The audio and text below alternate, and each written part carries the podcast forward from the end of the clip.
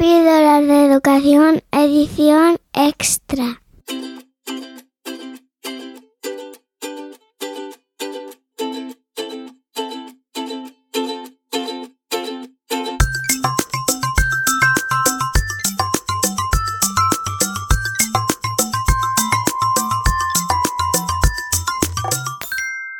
Bienvenidos a un episodio más de Píldoras de Educación, esta vez en su edición extra, ya sabes, un poquito más corto de lo habitual.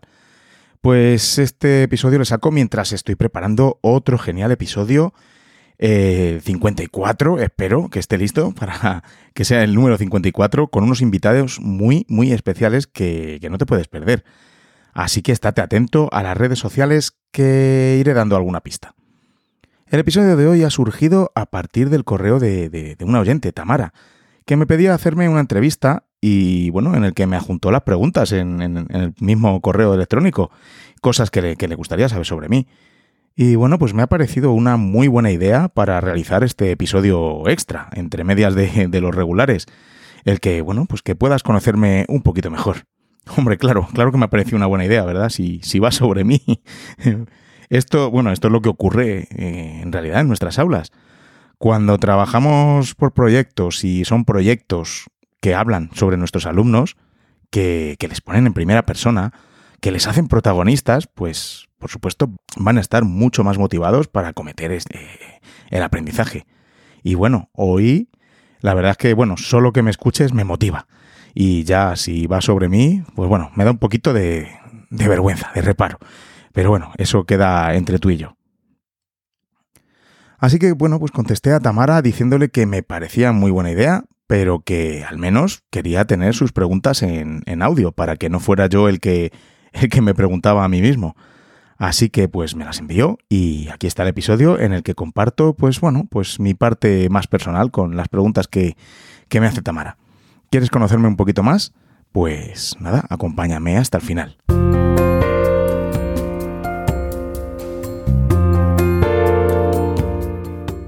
Hoy tenemos un invitado sorpresa, un invitado muy especial.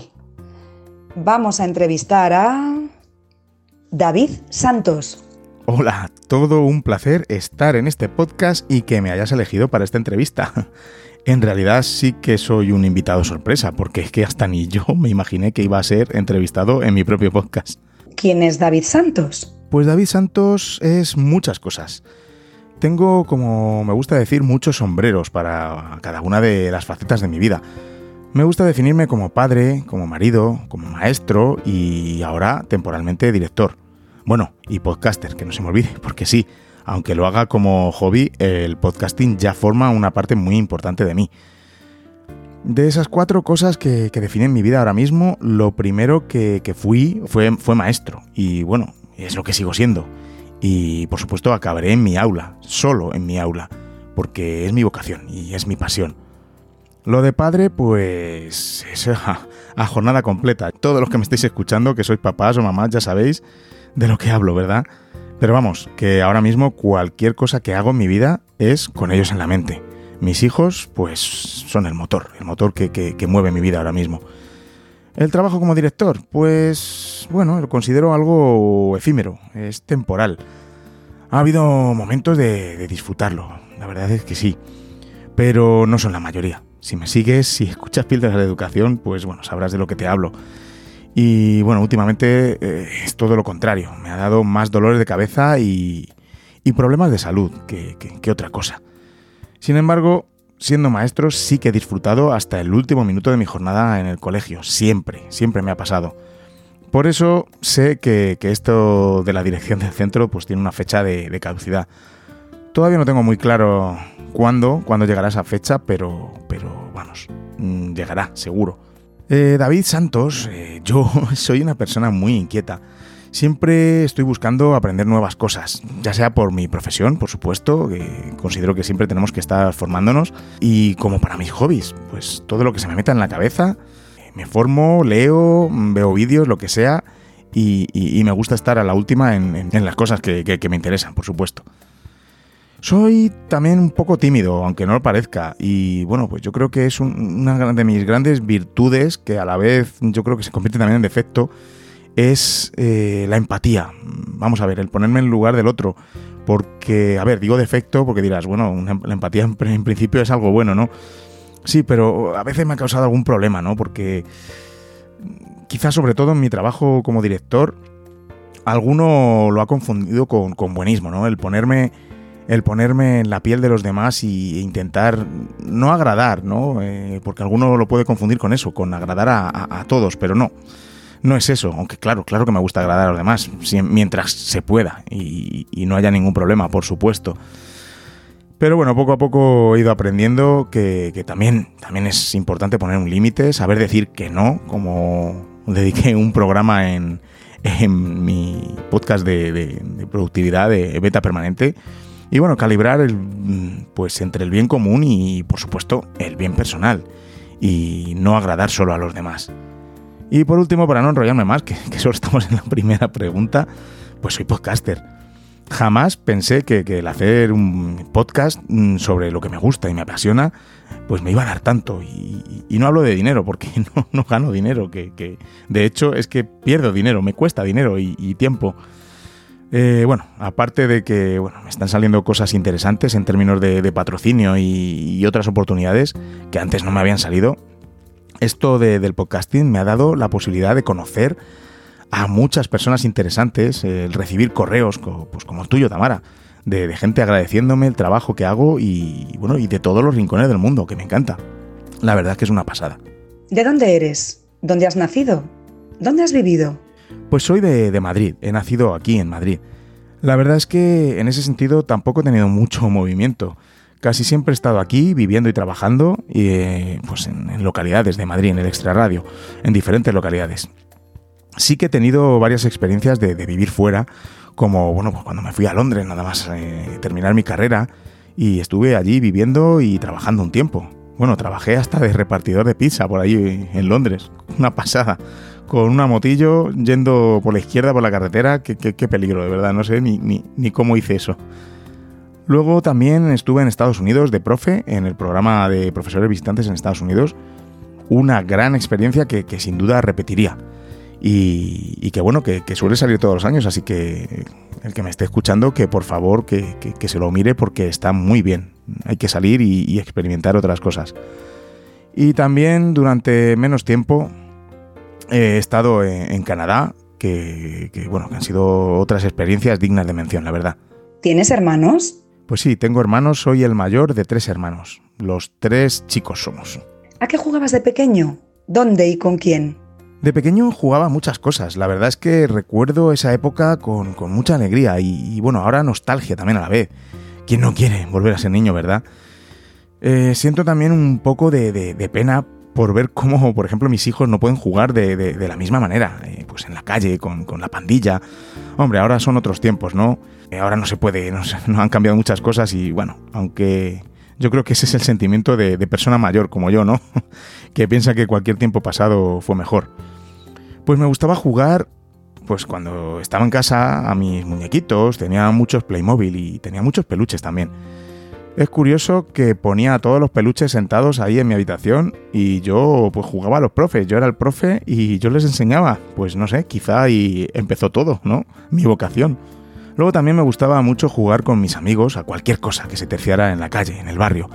Pues al, fútbol, al bote botero, eh, que les llamábamos, a las chapas, a las canicas, a la peonza, bueno, pues ya sabes, según viniera las modas que, eran cíclicas y se repetían cada año. Y en el colegio, en los recreos, sobre todo jugaba con las niñas, con mis amigas. Me encantaba jugar con ellas, jugábamos cuando éramos más pequeñitos a los papás y a las mamás, que me gustaba jugar con ellas. Y, bueno, menos cuando había un partido, cuando se formaba un partido de fútbol, pues ahí estaba yo también con los chicos para jugar a fútbol. Casi siempre me he llevado mejor con, las chicas. Mis mejores amigos a lo largo de, mi vida casi siempre han, han, sido amigas.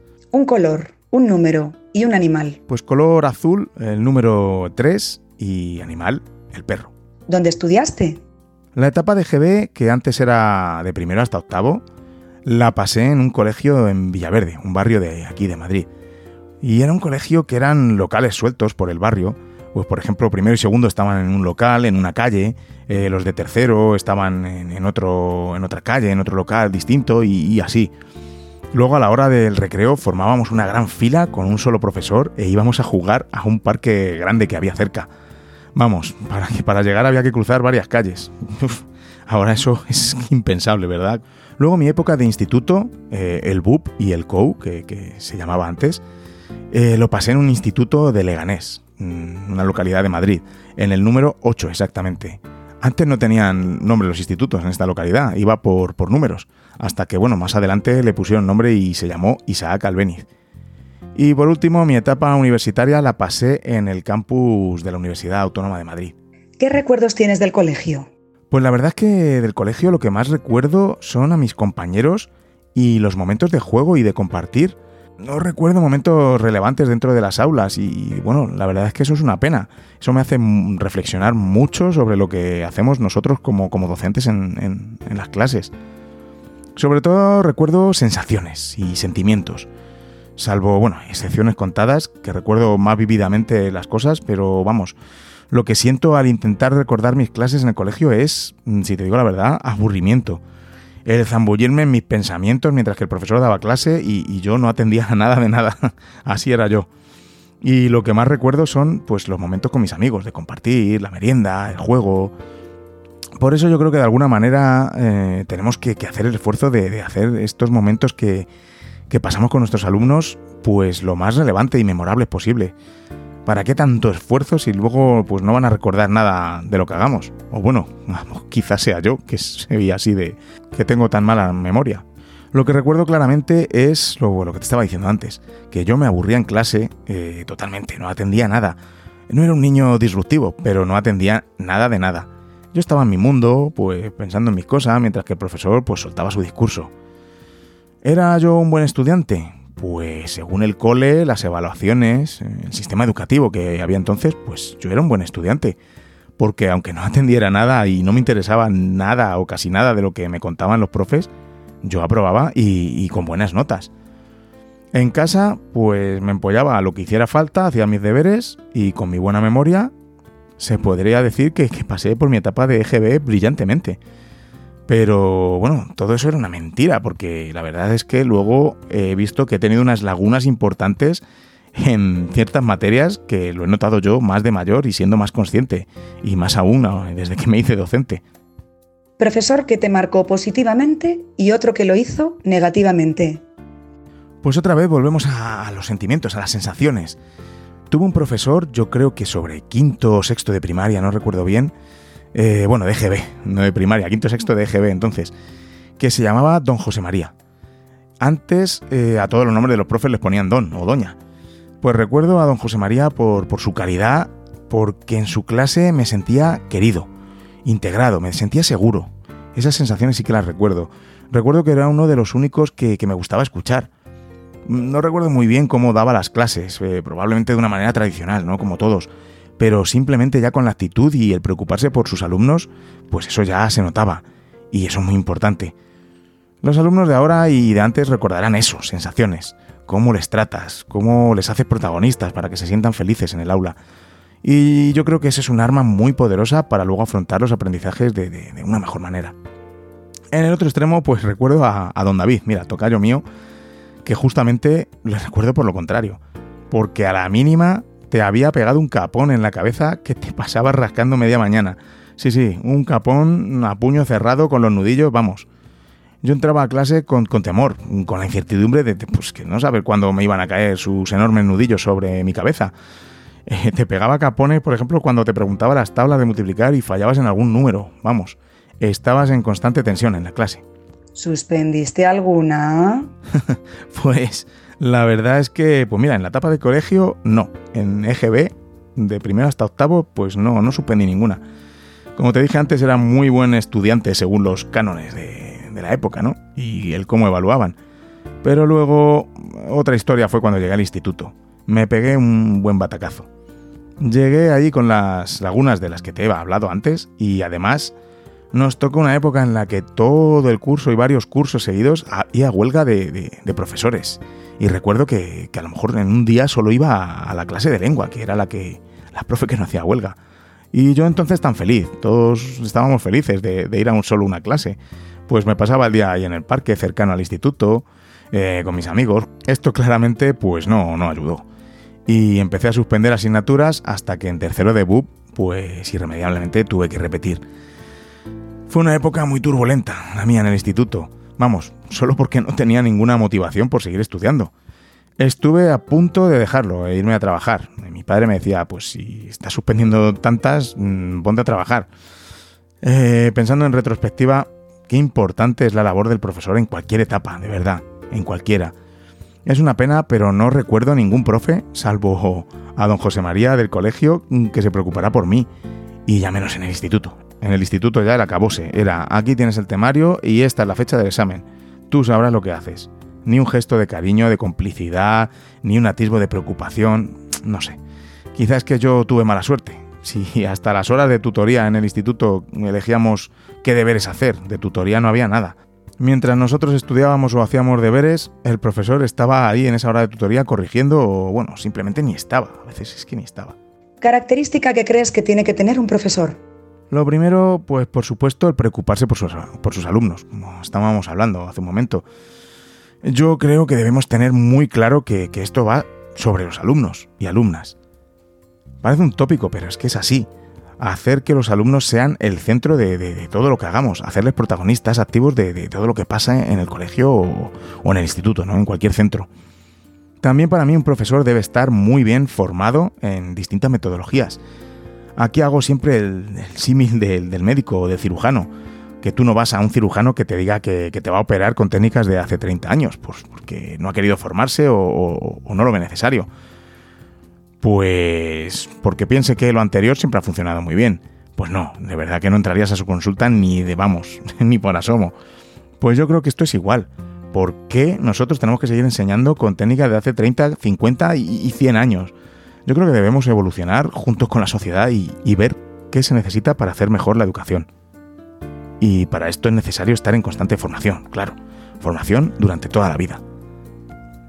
Yo es que de verdad no, no, concibo no estar investigando, leyendo, formándome nuevas metodologías, herramientas y bueno, pues más aspectos que, que hoy en día se necesitan. Además, ahora pues tienes que ser, para ser profesor tienes que ser valiente, ¿no? Primero con todo lo que está cayendo y, luego porque socialmente queda mucho, mucho por, estar bien considerados, al menos aquí en España. Si me estás escuchando de otro país, no sé cómo, cómo estará y estaréis en vuestro país, pero bueno, ya me lo contarás. Así que bueno, hay que apretar los dientes y, luchar por hacer más visible lo que hacemos en las aulas y que se conozca la impresionante labor que, que, hacen la mayoría de los docentes, que estáis haciendo todos, para ayudar a transformar esta, esta maltrecha educación. ¿Por qué quisiste ser profesor? Pues probablemente quise ser profesor porque vi una profesión muy fácil y cómoda cuando jugaba a profesores con mis peluches, ahí tan quitecitos y calladitos. bueno, ahora en serio, creo que siempre, siempre lo he tenido ahí, ahí dentro. Aunque todos me decían que eligiera otra carrera, que, que intentara hacer una con más salidas laborales, eso me decía mi padre. Pero era lo que más me motivaba, ser maestro. Yo no podía pensar que, quería trabajar de otra cosa, yo quería ser maestro y punto. Mira, al final he tenido suerte y llevo ya 20 años ¿no? trabajando en esta preciosa y impresionante profesión, ¿no?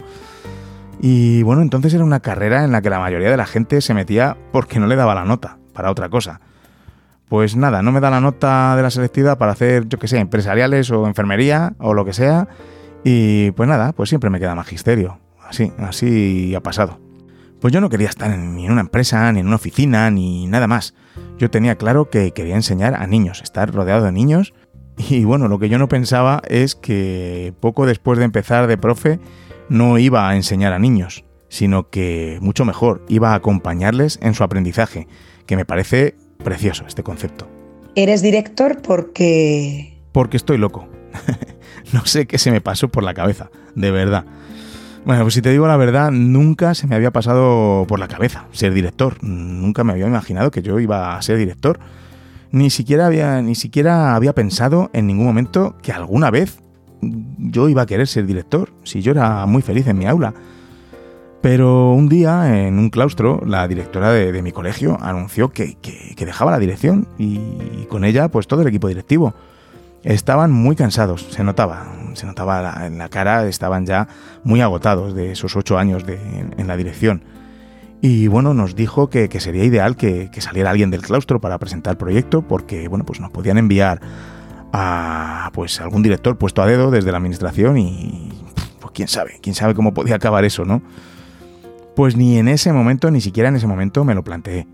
Yo, como los demás compañeros, pues ya estábamos con los cotilleos de que si fulanito tiene cara de que lo quiere, que si menganita sería buena candidata, bueno, en fin, ya sabes, todo esto eh, jaleo que se forma por los pasillos y de cotilleos, ¿no? Pues durante unos días, por mi aula se pasaron varios compañeros a preguntarme que por qué yo no, por qué no me presentaba yo. Y bueno, yo decía que, que ni de coña, que yo no, que yo no, que yo no quería ser director, que yo estaba muy a gusto. Pues no sé qué pasó, un cortocircuito en mi mente pero después de esa visita de compañeros y tras alguna noche sin dormir, pensando en, bueno, pues en tener la posibilidad de seguir transformando la educación, pero ya no solo desde mi aula, sino, bueno, pues ayudar desde, desde esa posición en un cole entero. Bueno, pues esa idea me sedujo mucho.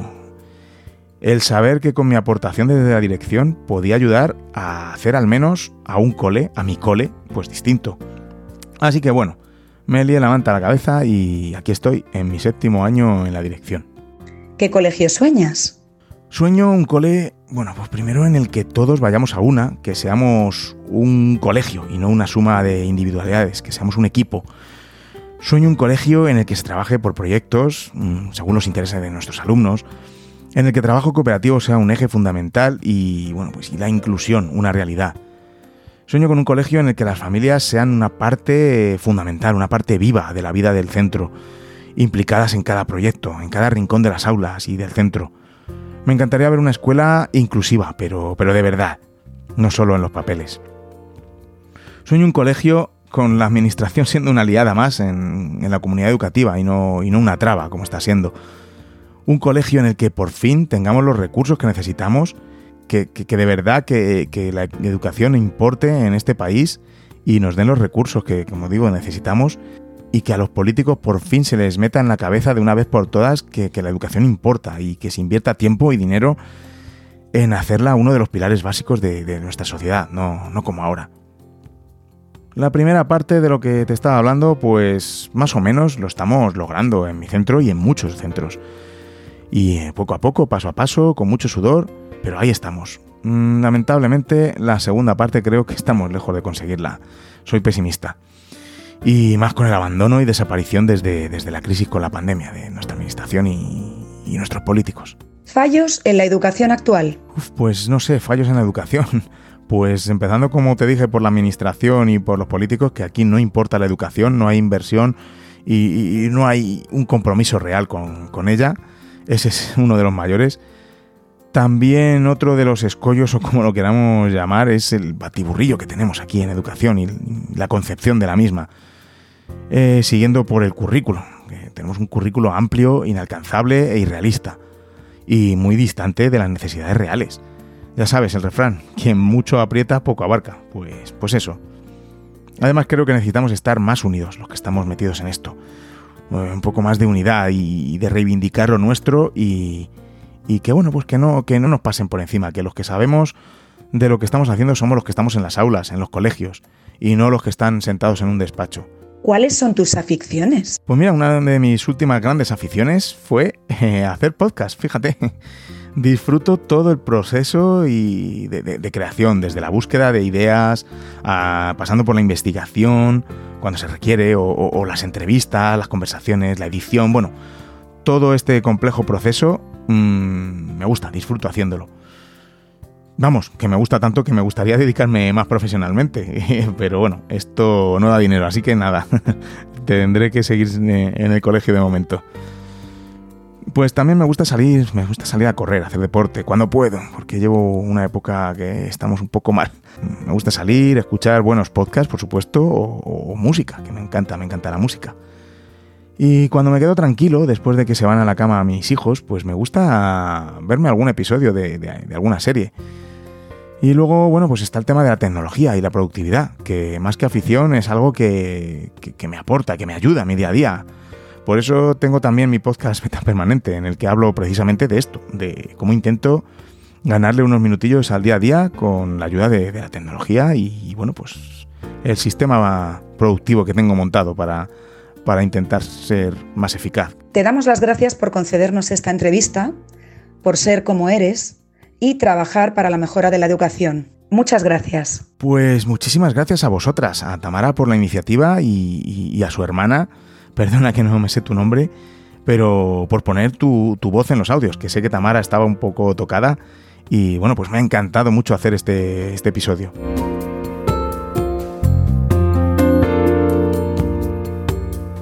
Y hasta aquí el episodio de hoy, el episodio extra. Gracias por quedarte hasta el final y conocerme un poquito más.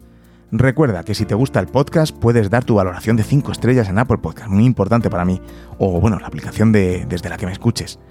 Y ya sabes, si quieres apoyar eh, Píldoras de Educación, puedes ir a mi página de Coffee e invitarme a un, café. Si te gusta el podcast y quieres ser uno de los soportes, ve a la página coffee.com barra David Santos, K-O-F-I, coffee.com barra David Santos. Muchas gracias por tu apoyo. Entre los que me invitáis a, este cafetito, os enviaré un podcast privado en cuanto lleguemos al primer objetivo, que queda muy poquito, y será un podcast solo para vosotros. Muchas gracias a los últimos que han apoyado el programa, a Antonio Garrido, a Ignacio del Pino, a David, a Mercedes Sánchez, a Alicia y a José David. Os lo agradezco de corazón. El día que os vea en persona os invito yo a un café real. Y bueno, ya sabéis que en cuanto consigamos el objetivo, tendréis vuestro podcast privado. Permanece atento a las redes sociales porque el próximo episodio va a ser muy, muy, muy interesante. Bueno, lo mejor es que te suscribas al podcast en tu aplicación de podcast y de esta manera te saltará automáticamente cuando publique el episodio.